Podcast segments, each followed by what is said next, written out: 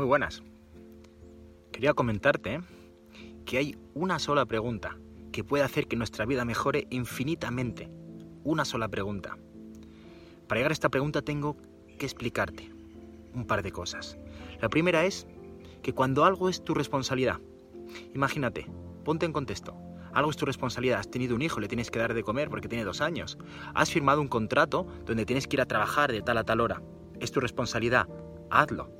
Porque si algo que es tu responsabilidad no lo haces, rápidamente entras en culpa, en cargo de conciencia, mala conciencia. Y es algo tan desagradable que todos nos queremos quitar la mala conciencia.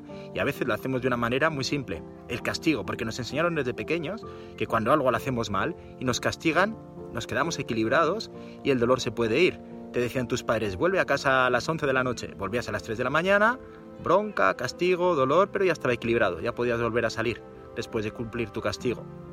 Entonces, cuando entramos en mala conciencia, luego hay otras formas evidentemente más evolucionadas de, tratar esto, pero una generalidad es que muchas veces tendemos a castigarnos, fumando, estando solos, estando con mucha gente, bueno, cada uno tiene sus formas, pero más o menos me entiendes esta parte, ¿no? Si algo es tu responsabilidad, hazlo y te quedas tranquilo, y si es tu responsabilidad y no lo haces, entras en culpa, tienes esa mala conciencia. Aquí creo que no tengo que explicarte demasiado.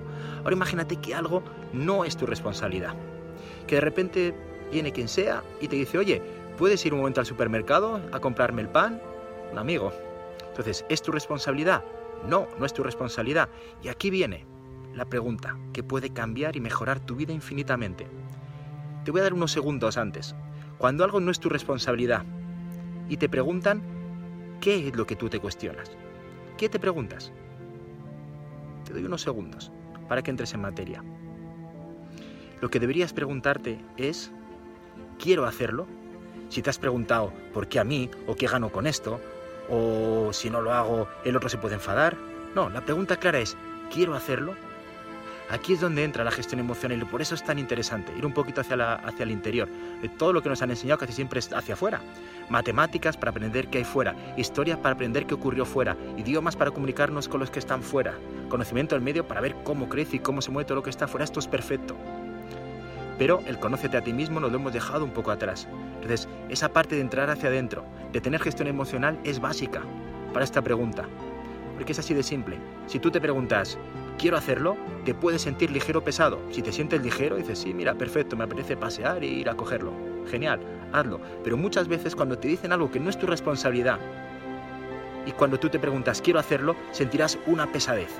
Esa pesadez que dice, uff, yo esto no lo quiero hacer pero tú vas y lo haces, por miedo a las consecuencias, por agradar, por mil historias.